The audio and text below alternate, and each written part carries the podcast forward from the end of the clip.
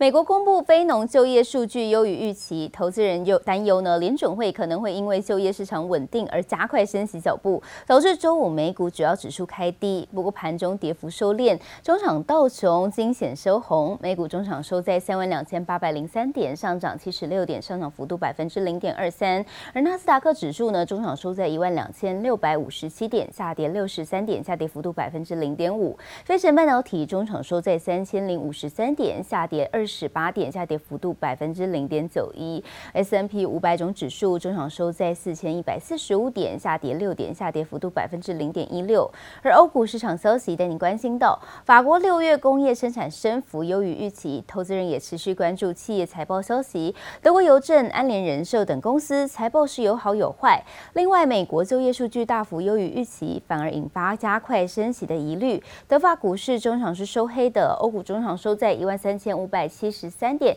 下跌百分之下跌八十八点，下跌百分之零点六五。法国股市中场收在六千四百七十二点，下跌四十一点，下跌幅度百分之零点六三。另外，带您关心到股神巴菲特的波克夏公司第二季的财报是优中带喜，第二季呢出现了巨额的亏损，达四百三十八亿美元，主要原因是受到美国股市剧烈的波动拖累。不过呢，营业利益大幅成长将近四成，优于预期表现，反映呢出波克夏公司旗下的铁路等事业获利状况有改善。此外，波克夏上季买回库藏股规模明显缩小了，因此现金水位变动不大。This is how we tap for syrup, even if you end up here.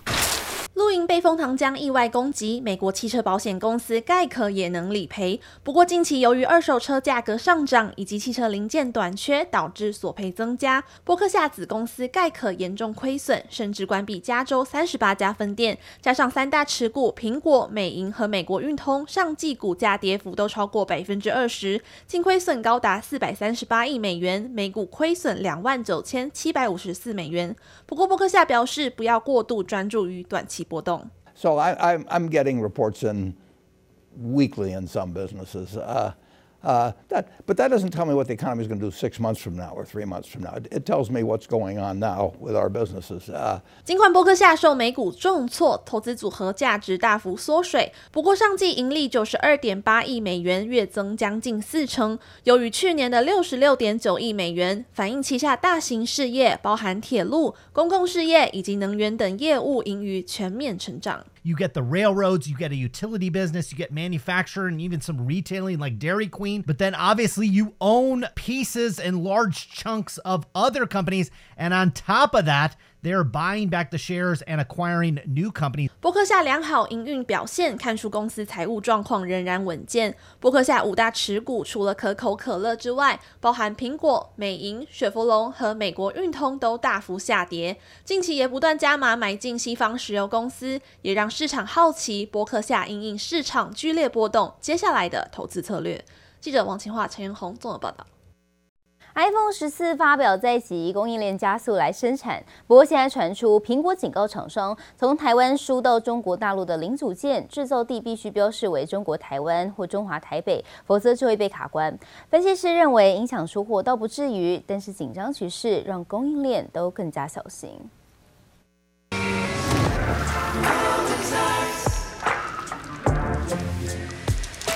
甩干毛发上的水珠，每一滴都清晰可见，展现更强的性能。苹果 iPhone 新机十四系列九月发表会即将来临，供应链加速生产脚步。不过近期中美科技战延续，台海关系恶化，传出苹果已经警告供应链，从台湾输出到中国大陆的零组件制造地必须标示为中国台湾或是中华台北，以免被卡关。Ordering all of those parts from the suppliers and getting the manufacturing line in place and rearranging all of these suppliers and having people manage where can these components come from takes a lot of time, infrastructure, and money. 消息人士指出，在进口报关表格、文件或纸箱上使用“台湾制造”一词，货物可能会被中国海关拦下并查验，违反相关规定可罚人民币四千元，最高情况就是货物不得进入大陆地区。而经济部也证实，许多台商反映被进口商货运代理告知要明确标示，不过目前并没有扣货案例。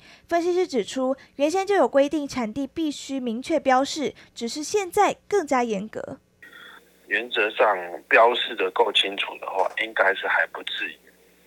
会出现很大量的卡关啊。有些零组件有没有？我们都不是在大陆，不然就是在越南啊，或什么，就是就海外生产嘛。iPhone 十四可能在像中国跟印度的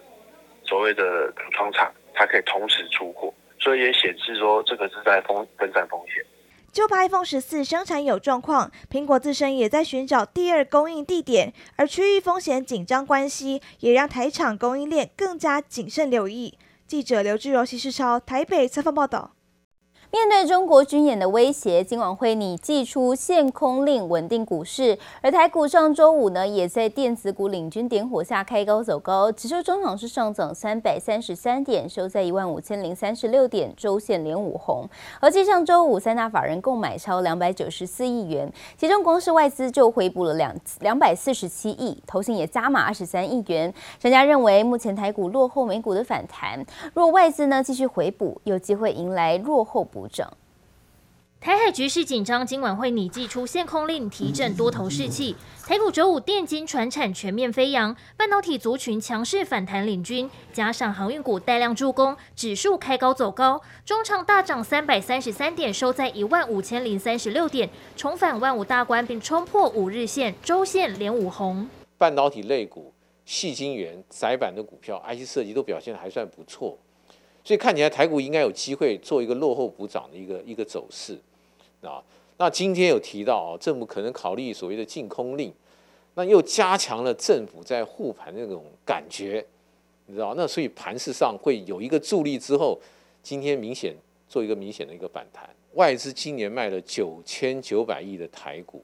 你知道？如果美股的反弹确立，我觉得外资还是有机会回来。从筹码面来看，外资五号回补两百四十七点二六亿元，中指连四卖，更是两个多月新高。统计三大法人合计买超两百九十四点七三亿元，显示政府的信心喊话似乎奏效。回顾过去几次限空令的实施，分别是在一九九八年的亚洲金融风暴、二零零八金融海啸、二零一五中国股市崩盘，还有二零二零年疫情冲击，台股呈现雪崩式大跌，一天重挫超过五百点。当时实施限制借券。卖出和禁止平盘下放空，而这次若实施将会是第五次。在这之前，要先召开临时股期市会议，而截至目前，金管会尚未召开。限空令出来之后呢，想当然就是，呃，做应该说做放空可能不太容易，那当然流动性会有一些缩减。那等。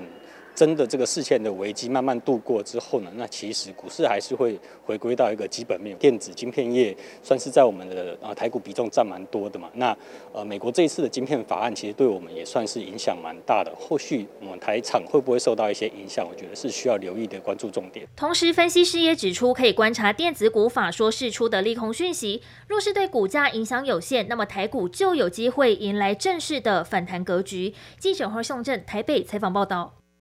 今年第三季电子业的共同主旋律是库存调整，包括了 PC、显示卡、DRAM、IC 设计、智慧手机与平板等产业都面临到景气下行的压力。希望透过扩大出货、汽车电子、伺服器与工业电脑等仍在成长的应用，以降低呢库存调整冲击。而经过两年疫情红利之后，今年 PC 产业需求大反转，加上全球通膨压力大，第二季又突然发生了大陆封控事件，还有乌俄战争等景气黑天鹅，导致 PC 市况是急动，品牌厂宏基、华硕库存水位都攀上新高。美系外资统计，PC 品牌的制成品总库存在第一季攀升到新高的一百四十八亿美元，年增百分之五十六。而另外看到受到手机、PC 等终端应用需求疲软影响，联发科、盛群还有联咏、敦泰等 IC 设计厂都面临到短期库存提高压力。目前只能尽量和上下游的业者来协商，把库存努力维持在可以接受的水位，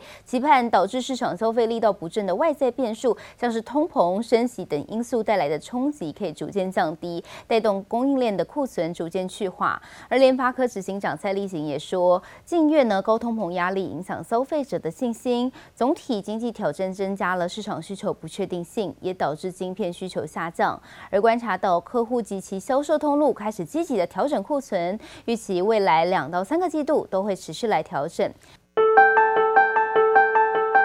在大楼顶端装上 5G 行动基地台，提供低延迟高速网络。各国积极推动 5G 建设发展，还有 WiFi 六升级潮、企业换机潮大爆发，以及低轨卫星建设火热等动能带动，加上供应链缺料缓解，出货顺畅提升。网通大厂中磊第二季获利四点五亿元，年增百分之一百七十四，EPS 来到一点七九元，双双创下历史新高。展望下半年，董事长王伟表示，订单达成率将大幅提升。那整个产业在经过过去一年多这种非常不确定的供应链状况，我们现在终于看到。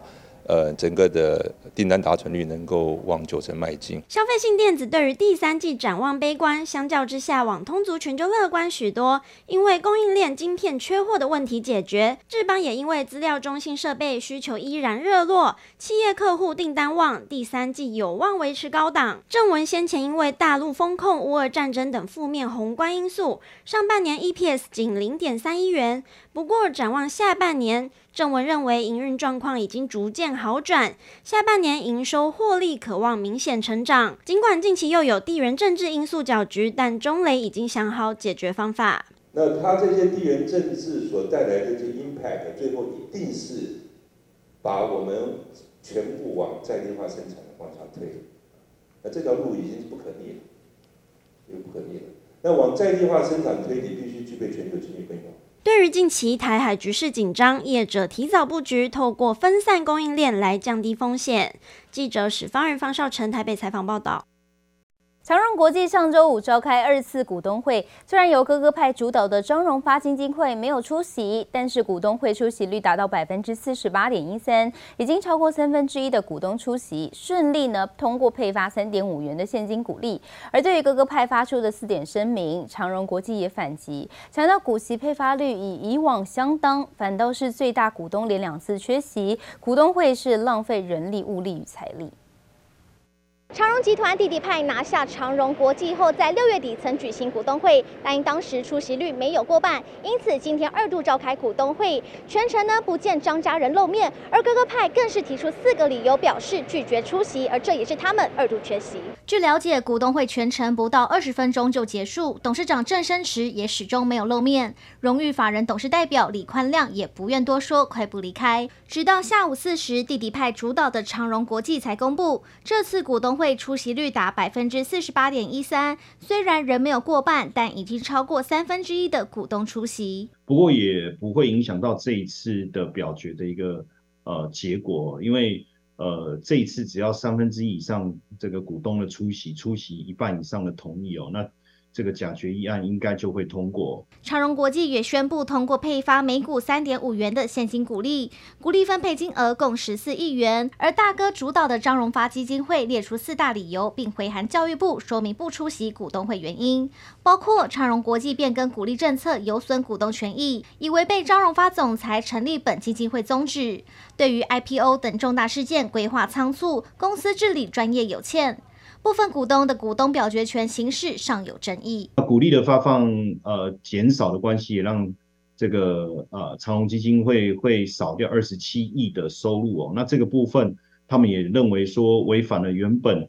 这个呃父亲所创办基金会的目的，是为了透过基金会去。呃，善尽社会责任这样的一个出发点哦。长荣国际也发出声明反击，表示配发率与以往相当，合情合理。认为大哥派连两次缺席股东会是浪费人力、物力与财力，呼吁张荣发基金会未来积极行使股东的权利与义务。长荣国际注重公司治理，并看好后疫情时代的航空业发展。至于长荣国际 IPO 案以及增设董事等重大决议，因为需要三分之二的股权通过，仍将持续搁置。从这次的双方态度相当紧绷，预料双方还是少不了激烈大战。记者唐佳乔大龙台北采访报道。